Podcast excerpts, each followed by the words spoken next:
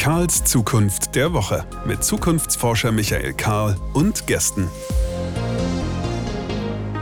Eine neue Woche, eine neue Zukunft. Willkommen zurück bei Karls Zukunft der Woche.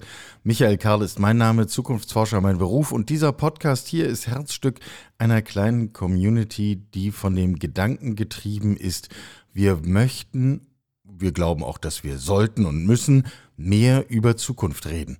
Und äh, Zukunft nicht im Sinne von, es wird schon irgendwie alles rosa oder es wird alles bleiben, wie es ist, sondern uns selbst dazu zu nötigen und die entsprechenden Instrumente einzusetzen und die Stimmen ins Gespräch zu bringen, die uns eine Idee davon geben, inwiefern die Zukunft, die absehbare Zukunft, reden wir über 2030, inwiefern die Zukunft anders sein wird als das heute und wo dadurch Möglichkeiten entstehen, die wir für gut und richtig halten und deswegen nutzen sollten und wo dadurch Gefahren entstehen, die wir nicht für richtig halten und deswegen abwehren sollen. In beiden Fällen der Gedanke über die Zukunft, wenn ich das an dieser Stelle, ich will jetzt Donnerstagmorgen, wo wir das veröffentlichen, nicht zu grundsätzlich werden, aber wenn wir den Gedanken über die Zukunft noch einmal in den Mittelpunkt stellen, wenn wir von einem Zukunftsbild her denken, dann leitet sich heute ein anderes Handeln ab, eine andere Rahmenbedingung dafür, was zu tun ist und was wir lassen sollten.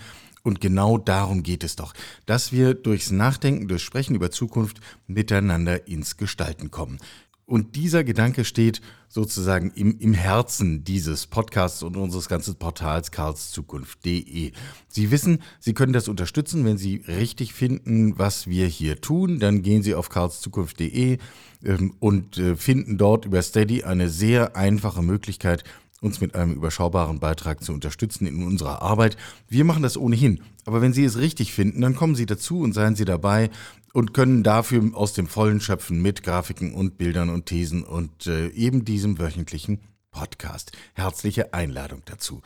Wir setzen diese und nächste Woche ein Schwerpunktthema. Ich habe es letzte Woche schon gesagt. Wir wollen uns mit künstlicher Intelligenz beschäftigen. Der eine oder die andere gähnt und sagt schon wieder künstliche Intelligenz. Ich kann es nicht mehr hören. Entschuldigung, wir kommen da nicht drum rum. Warum kommen wir nicht drum rum? Weil wir immer noch keinen Griff dran haben, weil wir immer noch keine Vorstellung davon haben, wie das Potenzial tatsächlich ist, wo wir es einsetzen, in welcher Form wir davon profitieren werden, wie wir es nutzen können, um unsere Welt, unser Leben, unser Arbeiten ein ganzes Stück um Größenordnungen lebenswerter und menschlicher zu machen. Der Mensch steht im Zentrum unseres Denkens über die Zukunft. In der kommenden Woche beschäftigen wir uns mit Politik, Gesellschaft und solchen Fragen. Heute wollen wir über Gesundheit reden, haben einen ganz besonderen Gast, auf den ich mich schon eine ganze Weile freue. Äh, und jetzt ist er da und äh, das wird, ich bin sicher, so spannend wie angenehm wie großartig. In der vergangenen Woche äh, haben wir uns mit Payment, Bezahlsystemen und Ähnlichem beschäftigt. Wir haben eine ganze Reihe von Rückmeldungen auf verschiedensten äh, sozialen Medien dazu bekommen.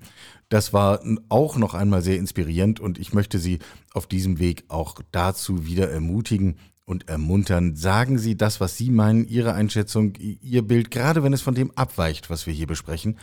Äh, teilen Sie es äh, auf Twitter und auf äh, LinkedIn finden Sie uns häufiger als auf anderen Portalen, wiewohl wir eigentlich versuchen, die wesentlichen alle zu scannen und damit hinein in die Zukunft.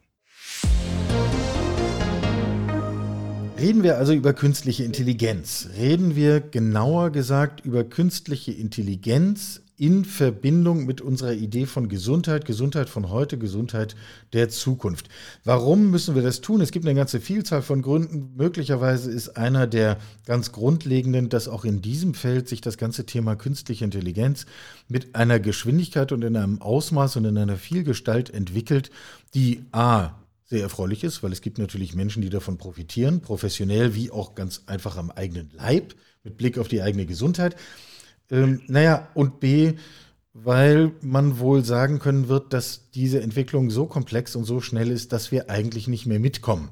Und dass wir äh, mithin gar nicht anders können, als immer wieder nachzufragen, was ist denn eigentlich das, was wir Stand heute sagen können über künstliche Intelligenz und Gesundheit und die absehbare Entwicklung, die Auswirkungen auf Gesundheit der Zukunft.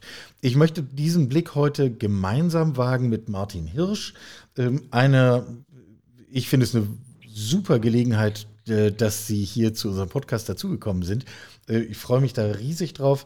Ähm, Martin Hirsch ist dem einen oder anderen sicher bekannt als einer der Köpfe hinter ADA, einer der, kommen wir gleich noch dazu, was das im Einzelnen ist, ziemlich ausgefuchste, außergewöhnliche Technologie, um naja, knapp gesagt, 12.000 äh, diagnostizierbare Symptome irgendwie in Verbindung zu bringen mit 10.000 möglichen Krankheiten und dann zu gucken, was, äh, wie man eigentlich Anamnese- und Analyseprozesse äh, unterstützen kann mit künstlicher Intelligenz. Und inzwischen mit akademischen Wein, Professor für künstliche Intelligenz in der Medizin an der Uni Marburg. Hallo, Herr Hirsch, schön, dass Sie da sind. Ja, vielen Dank für die nette Einführung. Ich freue mich auch, hier zu sein. Wenn wir es jetzt mal mit einem ganz großen Blick am Anfang versuchen und wir vorausschauen. Wir haben es ja hier mit Zukunft zu tun. Ähm, mit welcher Rolle von künstlicher Intelligenz in der Medizin rechnen Sie in einem Zeitraum, sagen wir mal, in etwa in zehn Jahren? Oh, zehn Jahre ist ein langer Zeitraum. Ähm, aber ich würde mal sagen, dass es etwa fünf Bereiche gibt, in denen wir dramatische Veränderungen in der Medizin oder im Gesundheitswesen sehen werden, die durch KI initiiert werden. Das eine ist das Messungen interpretieren. Ja, heute läuft Diagnostik fast immer mit der Messung von äh, irgendwelchen bildgebenden Verfahren, dass wir in den Körper reingucken mhm. oder Herztöne uns anhören oder EKG, EEG und so weiter. Wir messen riesige Datenmengen und die müssen ausgewertet werden, um zu gucken, ist da irgendwas Pathologisches drin. Und äh, das da guckt normalerweise ein Mensch drauf bislang, nicht? Da, da guckt sich ein Mensch irgendwelche EKG-Kurven oder ähnliches an. Es ist sehr zeitaufwendig, genau. Äh, es ist sehr zeitaufwendig und da werden uns äh, Machine Learning-Algorithmen helfen, diese Datenflut einfach auszuwerten, also Messungen zu interpretieren. Das Zweite ist aber, äh, noch ein ganz anderer Bereich in, äh, in dem Datensektor, nämlich Forschung zu triggern. Das heißt, KI wird uns helfen, riesige Datenmengen, wie wir sie jetzt zum Beispiel im Rahmen der Covid-Pandemie in ganz Deutschland flächendeckend erheben, die werden dann alle zusammengeschmissen auf einen großen Haufen. Und jetzt will man da drin ja Zusammenhänge erkennen. Das können wir Menschen dann auch irgendwann nicht mehr. Und da werden uns äh, selbstlernende Net neuronale Netze helfen, Muster in diesen riesigen, unstrukturierten Datenmengen zu erkennen. Und dann werden Forscher hingehen und gucken, ob hinter diesen Mustern Kausalitäten stehen. Das heißt, KI wird Forschung triggern. Ein dritter Bereich, wo viel passieren wird, ist Entscheidungsfindung zu unterstützen. Das heißt, wenn ich Arzt bin, dann geht es häufig ja nicht um äh, Probleme, die wahr oder falsch sind, sondern es geht darum, nehme ich Therapie 1, 2 oder 3 für diesen Patienten. Ja. Und äh, jede Entscheidung ist in gewisser Weise richtig oder falsch, aber ich muss mich entscheiden. Das heißt, ich muss dann die Für und Widers einer Therapiestrategie abwägen. Und da gilt es dann darum, alle Für und Widers für die eine, für die zweite und die dritte auf dem Tisch zu haben, sonst treffe ich keine fundierte Entscheidung. Und da wird KI uns helfen, halt diese Fakten, die ich im Blick haben muss, auf dem Tisch zu haben. Und das äh, ist heute sehr zeitaufwendig, wird auch von Menschen gemacht. Ähm, und das, äh, da wird KI uns auch viel Zeit sparen und, und Anstrengungen sparen. Und aber der größte Bereich meiner Meinung nach, äh, den wir in zehn Jahren sehen werden, ist der Bereich der personalisierten Prävention. Heute ist unser Gesundheitssystem immer noch ein System, was Krankheiten managt. Mhm. Das heißt, ich gehe zum Arzt, wenn ich krank bin. Aber ein Gesundheitssystem sollte sich um Gesundheit, um den Erhalt von Gesundheit kümmern. Und das ist nur möglich mit Devices, die intelligent sind und nah am Nutzer. Und deswegen werden KI-Applikationen äh, auf Mobildevices wie unseren Smartphones den Weg in die personalisierte Prävention ebnen. Und das wird in zehn Jahren rückblickend gesehen die größte Veränderung in der Medizin sein. Ja. Ähm, wenn ich jetzt richtig mitgezählt habe, waren das vier. Ich bin dann noch auf den fünften gespannt. Ja, ähm, ja äh, kann, äh, kann auch, ich dachte, ich werde jetzt zu lang, aber der dann, ist äh, der, der, Bereich des äh, Natural Language Processings. Ja. Wir, wir, sind heute ja immer noch äh, gewohnt, mit solchen Maschinen auch wie bei ADA ähm, in, in bestimmten Interaktionsmetaphern zu interagieren. Und das wird in zehn Jahren definitiv anders sein. Wir werden mit diesen Maschinen reden. Ähm, die Maschinen werden Texte lesen können, sie werden Lehrbücher lesen können und sie werden auch Texte verfassen können. Und das wird vieles in der Medizin, vor allen Dingen in den formalen Abläufen in Kliniken, wie das Schreiben von Arztbriefen, das Lesen von, äh, äh, von, von Arztbriefen und so weiter, wird das verändern und auch die Art, wie wir mit solchen Maschinen interagieren. Das heißt, der Arzt wird die Möglichkeit haben, sozusagen nebenbei sich mit einer KI auch zu unterhalten. Der Patient wird das zu Hause genauso tun, während er sich einen Tee kocht, wird eine ADA, eine Anamnese machen. Und das wird ablaufen wie ein normales Gespräch. Und äh, das ja. werden wir in zehn Jahren sehen. Ja, äh, äh dann kommen wir doch nochmal auf diesen Präventionspunkt zurück. Ähm, äh, Prävention ist für, äh, also wenn ich so zurückdenke, wie wir sozialisiert sind, dann hat Prävention was zu tun mit komischen Trimmdichtplakaten und irgendwelchen Rauchnichtplakaten und, und ähnlichen Dingen. Ähm, wir, man muss, glaube ich, hier schon nochmal deutlich machen, über welche Dimension wir hier reden. Wir reden doch über eine Perspektive, wo wir im Grunde den Gedanken einer anlasslosen Förderung der eigenen Gesundheit ins Zentrum des gesamten Gesundheitsdenkens und Handels stellen. Ja, das ist sehr gut auf den Punkt gebracht. Genau darum geht es. Und das in hochpersonalisierter Form. Das heißt, äh, es ist genau, wie Sie gesagt haben. Im Moment, wenn ich zum Arzt gehe und sage, Herr Doktor, wie kann ich mich gesund halten, dann wird der mir das sagen, was ich eh schon weiß. Gesund ernähren, kein Alkohol trinken, mich viel bewegen ja, und ja, so genau. weiter. Mhm. Okay, gut, Churchill hat bis ans Lebensende viel geraucht und war trotzdem ein hochgeachteter Mann und ist alt geworden, äh, also kann ich auch weiter rauchen. Also das heißt, ich sehe nicht aus der Aussage des Arztes heraus, dass ich persönlich vielleicht eine persönliche individuelle Prädisposition für Nikotinvergiftung habe. Ja? Mhm. Äh, und das mag bei meinem, schon bei meinem Bruder anders sein. Und, äh, und es wird darum gehen, die individuellen Risikodispositionen von mir, Martin Hirsch, sozusagen herauszufinden und dann ein Frühwarnsystem zu installieren. Das heißt, ich sehe, wenn ich sehe, okay, der Martin ist jemand, der hat, äh, ist, äh, sagen wir mal, ist anfällig für Burnout oder Depression. Ja. Dann kann eine solche KI, die nah auf meinem Smartphone nah bei mir wohnt, beobachten, wie schnell bewege ich mich, wie gut schläft der, wie gut kommt er aus dem Bett, wie lange braucht er zur Arbeit, wie oft sieht er irgendwelche Freunde und kann dann sehen, da ändert sich was über die Monate, über die Jahre. Und ich weiß, dass der Martin eine erhöhte Prädisposition für Burnout hat und dann kann sie Biomarker messen, und das sind alles Biomarker, die ich eben genannt habe, und dann irgendwann sagen und sagen, Martin, pass mal auf, ich muss dich mal gerade sprechen. Lass uns mal auf diese Kurve gucken. Ja. Und dann schaut ihr zusammen auf eine Kurve und das ist halt meine Kurve. Ja, das ist meine Gehgeschwindigkeit zur Firma ähm, bei der ich dann ganz klar über die Jahre erkenne, dass ich da einfach, äh, dass sich da was verändert hat und dass man vielleicht sich mal mit einem Arzt darüber unterhalten sollte. Und dieses hochgradig, die hochgradig personalisierte Ansprache und die hochgradig personalisierte Diskussion wird genau das entscheidende Momentum sein, wo es dann auf Akzeptanz stößt bei den Menschen.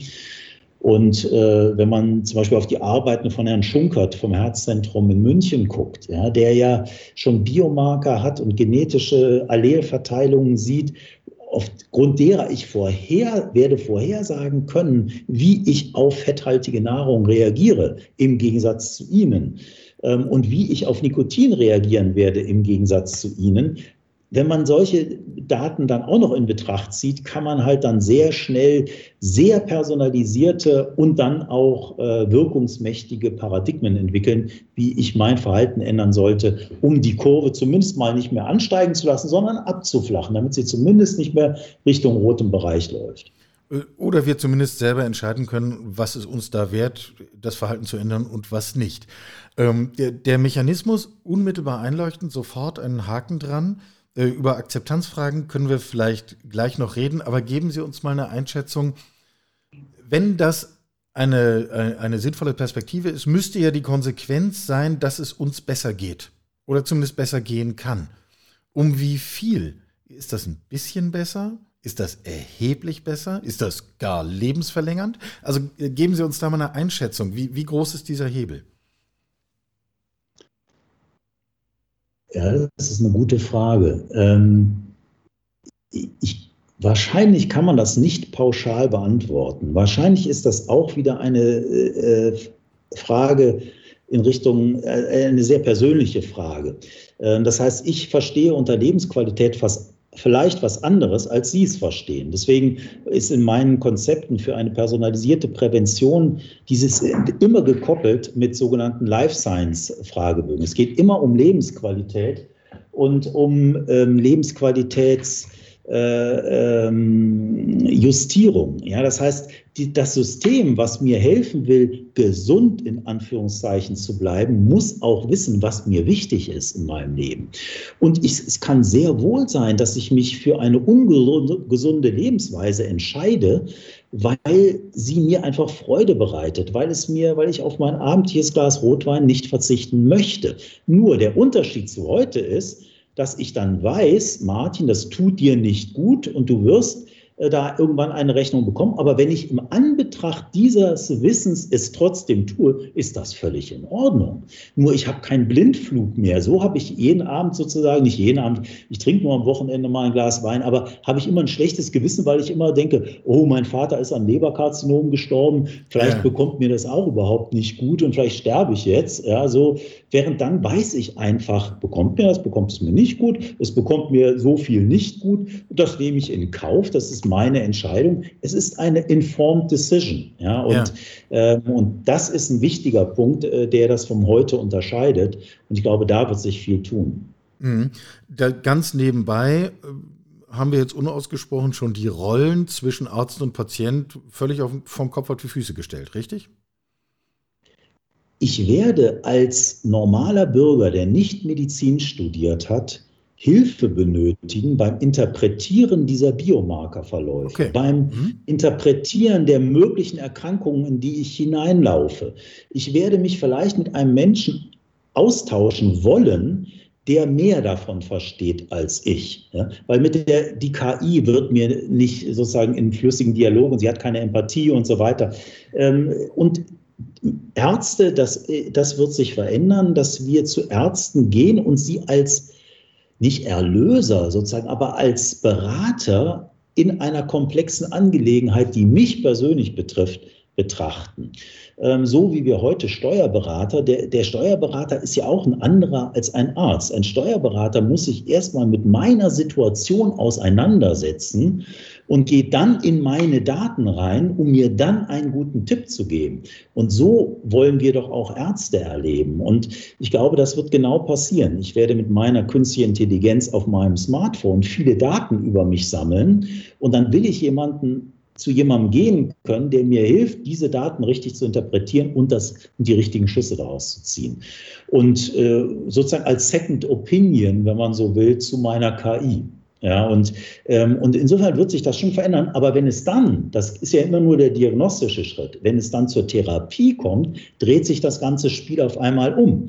Wenn Sie von einem Zeitraum von zehn Jahren reden, dann hoffe ich mal, dass in zehn Jahren mein Arzt auch eine KI hat. Ja. ja und meine KI auf meinem Smartphone überspielt dann meinen Status quo auf den Rechner vom Arzt und dort schaut sich seine KI die Situation auch nochmal an und macht vielleicht einen Therapievorschlag. Und dann erläutert mir der Arzt seine, das Ergebnis seiner KI. Das heißt, Menschen und Interaktion zwischen Menschen wird äh, maßgeblich auch flankiert werden von KI-Meinungen. Ja? Und die Menschen sitzen dann zusammen, der Arzt und der Patient oder der Arzt und der Bürger, und entscheiden gemeinsam, wie jetzt diese Einschätzungen der KIs sozusagen zu bewerten ist und was jetzt summa summarum zu tun ist. Mhm. Mhm. Ähm, dann würde ich also künftig den Arzt auch nach der Qualität seines Algorithmus bewerten? Und äh, wir wissen, dass das ja sich entwickelnde und lernende Systeme sind. Also insofern eine ganz interessante Frage. Ähm, man kann vielleicht wenn man unserem Gespräch folgt, äh, das Bild auch noch insofern abrunden. Wir gucken jetzt in die Zukunft. Wir haben uns das erste Mal getroffen auf einem Kongress, auf dem ich auf einem Podium saß und neben mir saß ein hochdekorierter äh, leitender Arzt einer großen Klinik, der sagte, wir machen jetzt auch Digitalisierung, wir scannen Arztbriefe ein. Und ähm, das markiert so in etwa so die Fallhöhe, über die wir hier eigentlich reden. Äh, bevor wir nach der Akzeptanz solcher Systeme bei äh, den Nichtmedizinern, die ihre eigene Gesundheit im Blick haben, ähm, über die sprechen. Werfen wir mal einen Blick auf die Akzeptanz bei den Medizinern. Äh, wie schätzen Sie das denn eigentlich ein? Erleben Mediziner das als einen wesentlichen Fortschritt, äh, eine, eine Verstärkung ihres eigenen Handlungsspielraums, was es ja ist, oder als Majestätsbeleidigung? Äh, beides. Ähm, also es gibt beides am Markt, ja, sozusagen. Also, und da hat sich sehr viel geändert in den letzten Jahren. Also, wenn ich da an eine Vorlesung in Göttingen vor ein paar Jahren denke, ähm, das war, glaube ich, vor fünf Jahren, äh, vor versammelter Professorenschaft, auch über ADA und über Entscheidungsalgorithmen und Entscheidungsunterstützungssysteme in der Diagnostik. Ähm, oh, da ging dann auch die, erste Wortmeldung nach meinem Vortrag, ging dann äh, nicht an mich die Frage, sondern an den Chairman der Session und die Frage lautete, Herr Professor Rienhoff, ich dachte, dies sei eine seriöse Veranstaltung. Ja, was so zeigt, also die fühlten sich wirklich ins Revier äh, äh gepinkelt und ähm, das hat sich deutlich verändert in den letzten Jahren. Also ich sehe sehr großes Interesse bei vielen Ärzten an diesen neuen, an den neuen Möglichkeiten einfach. Das ist ja am Ende auch nichts anderes als ein neues Gerät, was dazu kommt. Ja, das Gerät macht vielleicht weitreichende Aussagen. Ja, das Gerät kennt vielleicht mehr Krankheiten als ich. Ja, das Gerät kennt mehr Therapiestrategien als ich aber es ist ein Gerät. Ja? Und ich bin immer noch der Arzt und ich finde das doch super, wenn ich hier jetzt neben mir einen Kollegen immer bei mir hätte, der nie müde ist und der mir auf alle Fragen, die ich habe, eine fundierte Antwort geben kann, ist das doch genial. Ja? Deswegen bin ich ja nicht schlechter als der. Ich glaube, ähm, dass diese KI-Systeme Druck machen auf den Markt, dass man sich wieder um das kümmert, was wir Menschen eigentlich am besten können sollten, nämlich uns zuwenden, empathisch zuhören, uns wirklich äh, sozusagen dem Patienten in seinem Menschsein zuzuwenden. Ja? Die Sachfragen klären, das sollen die KIs dieser Welt machen, das sollen Tests und so weiter äh, ja, zu Hause ja. machen. Aber das wirklich, das Mensch, die menschliche Beratung, was jetzt zu tun ist im Angesicht einer komplexen Erkrankung, äh, darauf werden sich Arzt und Patient dann wieder viel mehr konzentrieren können. Und das sehen gute Ärzte sehr genau. Und mein, mein Fazit aus all den Jahren Vorträge, und ich halte ja wie jede Woche zwei, drei Vorträge, meistens vor Ärzten, ist, dass gute Ärzte finden es gut und schlechte Ärzte finden es schlecht. Ja, die, es ist natürlich ein, ein äh, äh also äh, eine Zweitmeinung immer im Raum. Ja, und natürlich fühlen sich Ärzte, die sich latent immer unsicher sind, durch sowas latent bedroht. Ja, und, ähm, und gute Ärzte sind da souveräner, äh, weil sie sich durch ganz andere Attribute definieren als jetzt über Vielwisserei. Und von daher glaube ich, dass äh, das Gesundheitssystem der Zukunft wird durch die guten Ärzte bestimmt werden. Und daher glaube ich auch, dass wir da, äh, dass die Ärzteschaft das in der Summe gut finden wird. Und ich meine, ich habe ja auch diesen Lehrstuhl hier in Marburg angenommen, um eben die Ärzte darauf vorzubereiten, auf ein Zeitalter, weil all die Studenten, die heute, also Mediziner, die heute Studenten sind, werden ja in zehn Jahren dann äh, wahrscheinlich als er Arzt arbeiten. Wollen wir sie wünschen, ja. Äh, genau. Die werden mit solchen KI-Systemen konfrontiert sein und die müssen wissen, wie gehe ich damit um, wenn ein Patient reingerannt kommt und sagt, Herr Doktor, Ihre Diagnose war Mist, äh, ich habe das hier bei ADA eingegeben und ADA kommt zu einem, zu einer, äh, zu einem Ergebnis einer Einschätzung, die mir viel mehr einleuchtet wie gehe ich damit als Arzt um?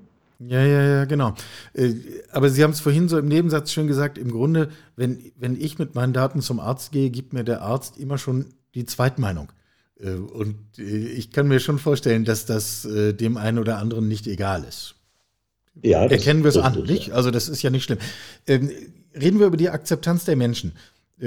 Was führt dazu, Ihrer Meinung nach? Sie zeichnen ja ein sehr positives Bild. Ähm, dass Menschen das akzeptieren werden, dass ich auf meinem Smartphone Technologie habe, die mich ständig vermisst, die mich ständig analysiert. Und am Schluss liegen alle meine Daten nicht, zwar nicht mehr in der Mappe handschriftlich beim Arzt, äh, aber dafür bei Google auf dem Server. Ja, also das ist natürlich der springende Punkt, den Sie jetzt ansprechen. Dieses Bild, was ich vorhin gezeichnet habe, funktioniert tatsächlich nur, wenn es dafür neuartige Lösungen gibt. Ähm, die, ich glaube, dass es weder eine gute Lösung ist, solche Daten auf kommerziellen also auf Firmen von kommerziellen, auf Servern von kommerziellen Firmen zu haben, wie auch, äh, dass es keine gute Lösung ist, äh, diese Daten auf Servern äh, zu haben, die vom Staat betrieben werden. Ja? Ähm, ja. Und das hat gar nichts mit Misstrauen oder äh, sowas zu tun, sondern ähm, wir brauchen eine neue Form von Services ähm, und ich glaube, da werden Stiftungen eine ganz wesentliche Rolle spielen, ähm, die eine gewisse äh, Datentreuhänderstatus haben. Ja, das heißt, ja zum Beispiel die, die Bundesdruckerei, ja, die bisher die Geldscheine gedruckt hat, die bietet ja jetzt einen genau solchen Datentreuhänderdienst für Gesundheitsdaten an. Das heißt, sie schaltet sich sozusagen zwischen den Patienten und die Institution und sorgt dafür, dass die Institution auch tatsächlich das Recht hat, auf diese Daten zuzugreifen und in welchem Ausmaß sie das hat und so weiter. Und auf der anderen Seite der Patient auch tatsächlich seine Zustimmung zur Nutzung der Daten in diesem Sinne gegeben hat.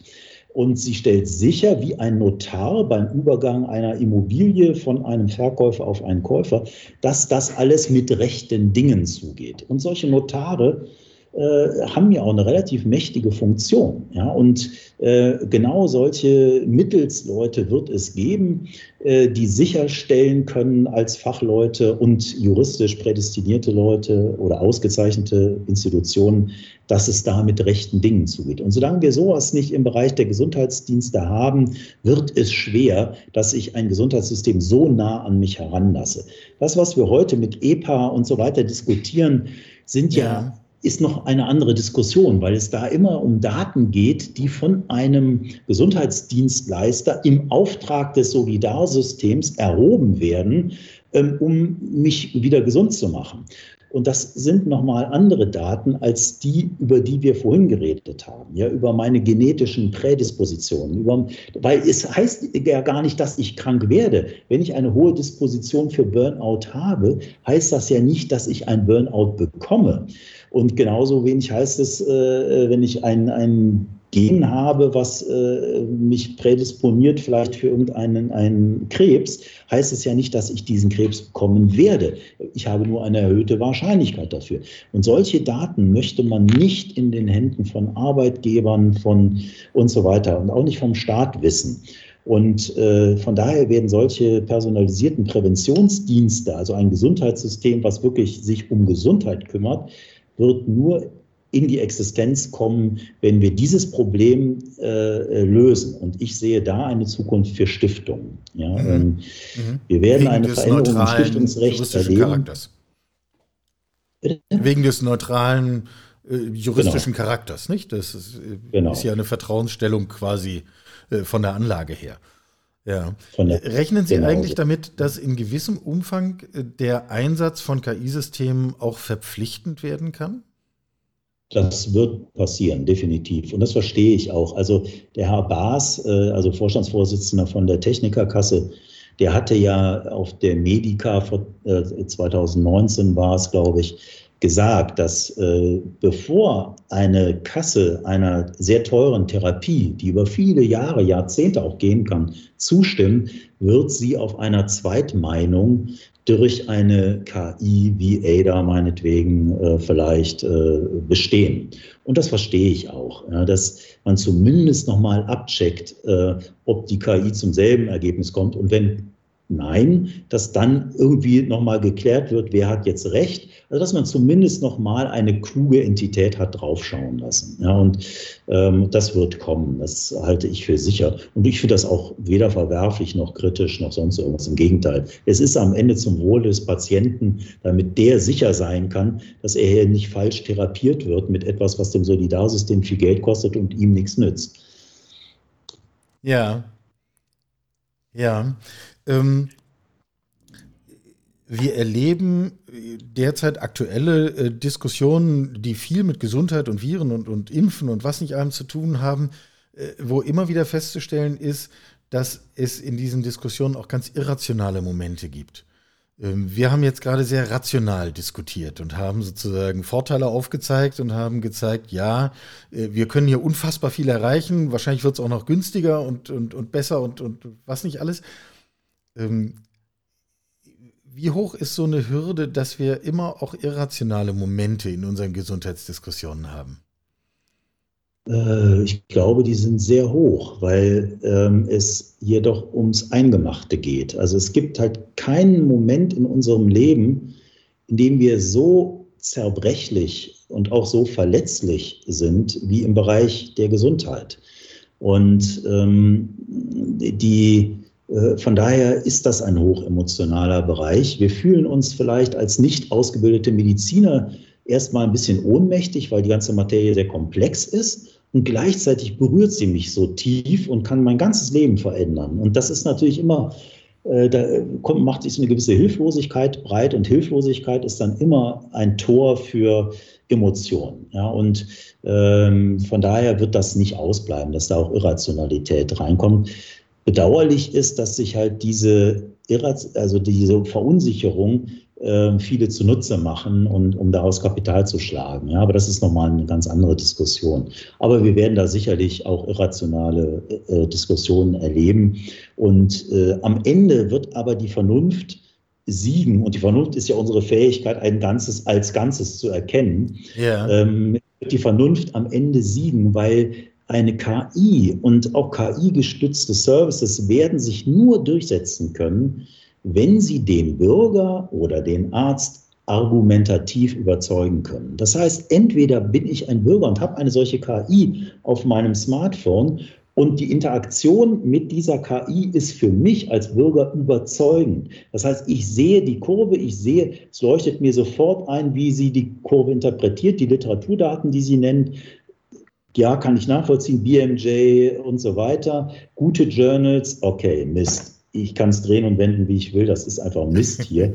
Ich muss mich jetzt darum kümmern. Ja. Und wenn die KI das nicht kann, wird sie keine Akzeptanz bei Menschen finden und, äh, und zu Recht. Ähm, und von daher bin ich da ganz optimistisch, dass es zwar immer wieder so kleine Feuer geben wird der Irra Irrationalität, dass am Ende aber äh, die Vernunft siegen wird.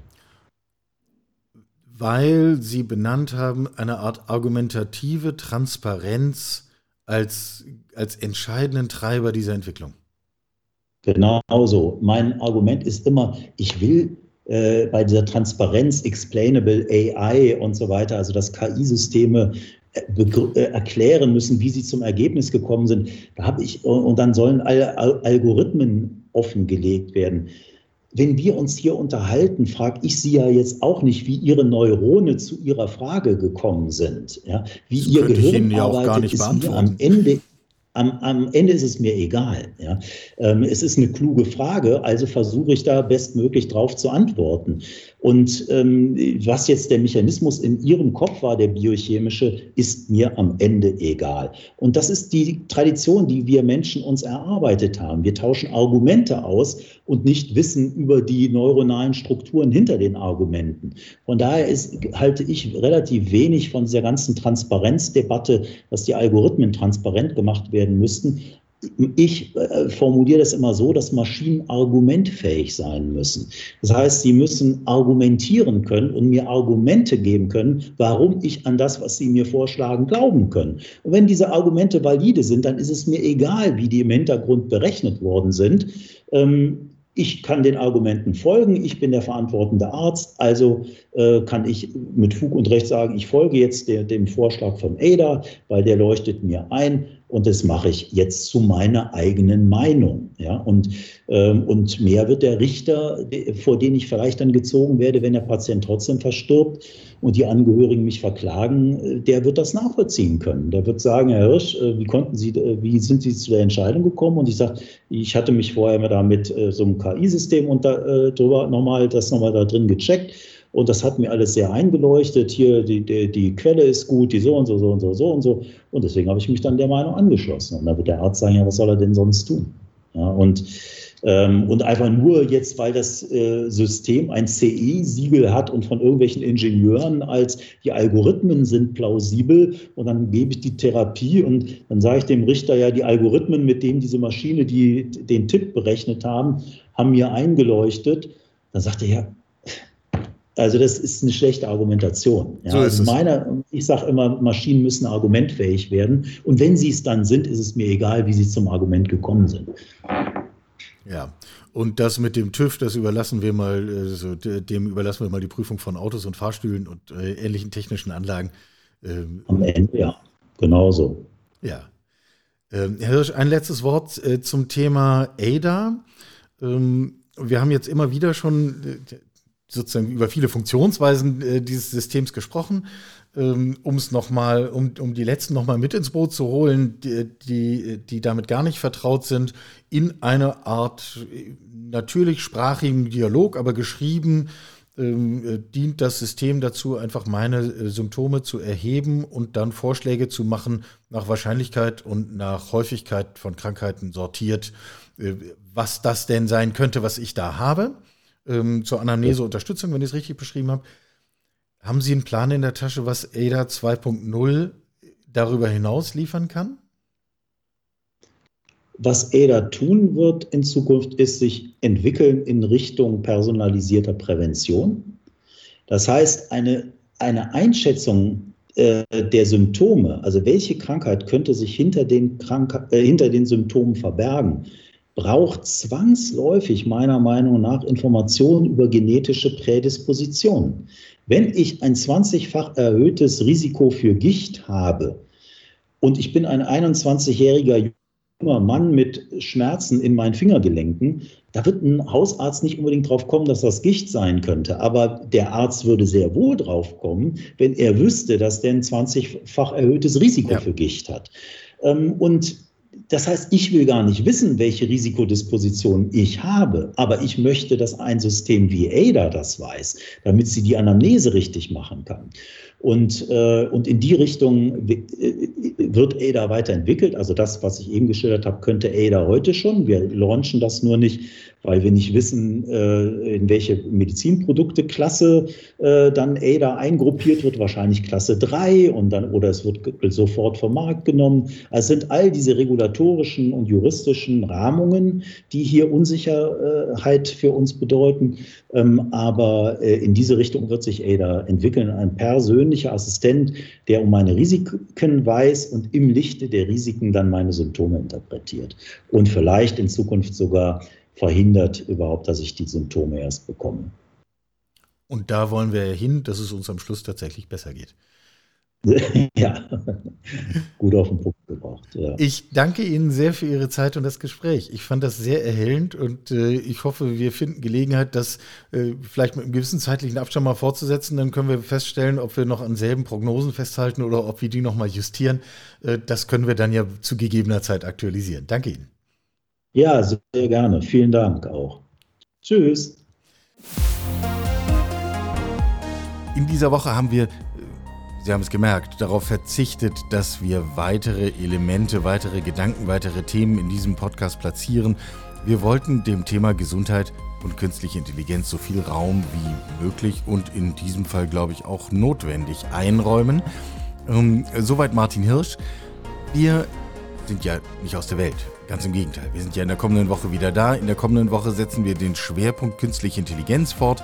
Dann werden wir mit Daniela Kolbe sprechen. Sie hat die Enquete-Kommission des Deutschen Bundestages zur künstlichen Intelligenz und all den Implikationen für die Gesellschaft geleitet und werden mit ihr über genau diesen Komplex diskutieren.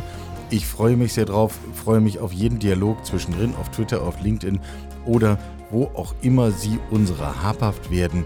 Bleiben Sie gesund.